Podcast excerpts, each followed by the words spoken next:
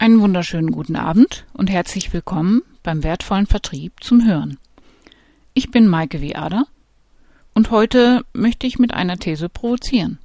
Überreden oder überzeugen, weshalb meiner Ansicht nach die Römer untergegangen sind.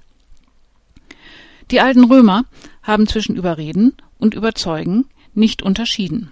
Diejenigen von Ihnen, die Latein in der Schule gehabt haben, werden sich vielleicht noch an die Vokabel persuadere erinnern.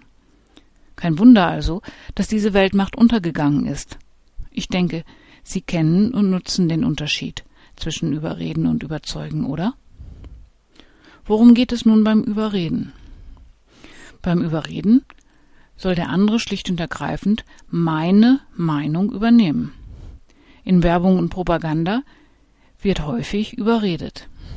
Im Verkauf wird dort überredet, wo es einen hinterher nach dem Verkaufsabschluss nicht gibt oder zum Beispiel kurz vor einer Insolvenz nicht berücksichtigt wird.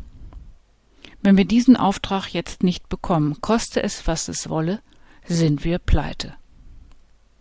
Allgemein wird in Gesprächen überredet, in denen der Überredende die kurzfristige Zustimmung des Gegenüber braucht. Oder anders formuliert, dem Überredenden ist der mittel- und langfristige Preis seines Überredens nicht bewusst oder zweitrangig. Haben wir es eilig, geraten wir häufig in diese Kommunikationsfalle hinein. Das innere Gefühl des Überredenden ist dabei Los, nun mach, unterschreib, kauf schon endlich. Manchmal sagte er es sogar laut. Natürlich finden wir solche Gespräche nicht nur im Vertrieb, sondern auch in Gesprächen zwischen Kollegen, Personen verschiedener Hierarchiestufen und sogar oder besonders im Freundeskreis oder der Familie. Der Preis für das Überreden ist sehr hoch. Auf der Seite des Überredeten er fühlt sich über den Tisch gezogen. So fehlt in der folgenden Ansprache des Vertriebsleiters an den Mitarbeiter die Wahlfreiheit des Mitarbeiters. Hier, das ist die Zielvereinbarung für nächstes Jahr. Unterschreiben Sie bitte unten links.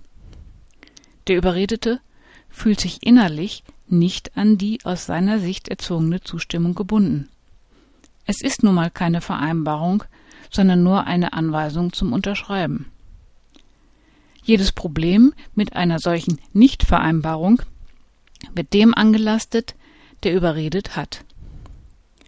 Wenn Sie überreden, nehmen Sie eine Hypothek auf, deren Preis Sie häufig in der Zukunft präsentiert bekommen, so verhält sich Ihr Kunde vielleicht bei einer Reklamation extrem stur oder Ihnen gelingt kein Anschlussgeschäft. Es kann sein, dass der Kunde nicht bereit oder fähig ist, eine Entscheidung zu treffen. Wer kennt nicht den Kunden, der zaudert und förmlich danach schreit, überredet zu werden?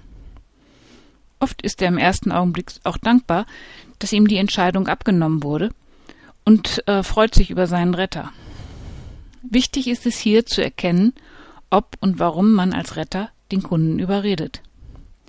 Die gefühlte Verantwortung für die Kaufentscheidung liegt in diesem Fall nicht beim Kunden, sondern beim Verkäufer.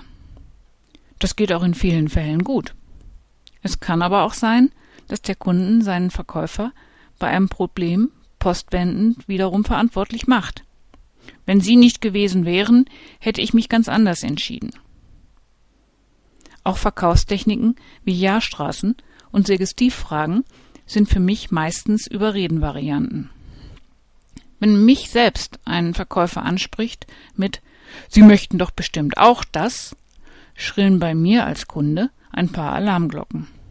Das kann auch dann gelten, wenn mögliche Fragen und Argumente des Gegenübers vorweggenommen und für die eigene Argumentation verwendet werden. Sie könnten natürlich jetzt einwenden, dass aber unser Produkt in jedem Fall liegt Ihr Gegenüber mit seiner Wahrnehmung fest, ob gerade überredet und überzeugt wird. Was kennzeichnet nun also das Überzeugen? Derjenige, der überzeugt, lässt dem Gesprächspartner die Wahl der Entscheidung. Derjenige, der überzeugt wird, stimmt freiwillig einem Angebot zu. Diese Form benötigt am Anfang mehr Vorbereitung, Übung und Zeit vom Verkäufer. Ich muss weg von den Standardfloskeln und die Begeisterungsfaktoren meiner Produkte und Dienstleistungen kennen, die der Kunde braucht. Und zwar nicht irgendein Kunde, sondern der, der mir gerade gegenüber sitzt. Schaffe ich es, den Kunden zu überzeugen, habe ich nicht nur einen neuen Auftrag in der Tasche. Ein echt positives Kauferlebnis erzählen Kunden statistisch dreimal weiter. Und Empfehlungen sind nun einmal das Salz in der Vertriebssuppe. Eine langfristige Mitarbeiter- oder Kundenbindung benötigt den überzeugenden Kommunikationsstil. Die Zeit, die Sie in diese Bindung investieren, zahlt sich mittel- bzw. langfristig, insbesondere auch finanziell, mit einem hohen Prozentsatz aus. Soweit für heute vom Überreden und Überzeugen. Auf Wiederhören und noch eine schöne Woche. Ihre Maike Viada.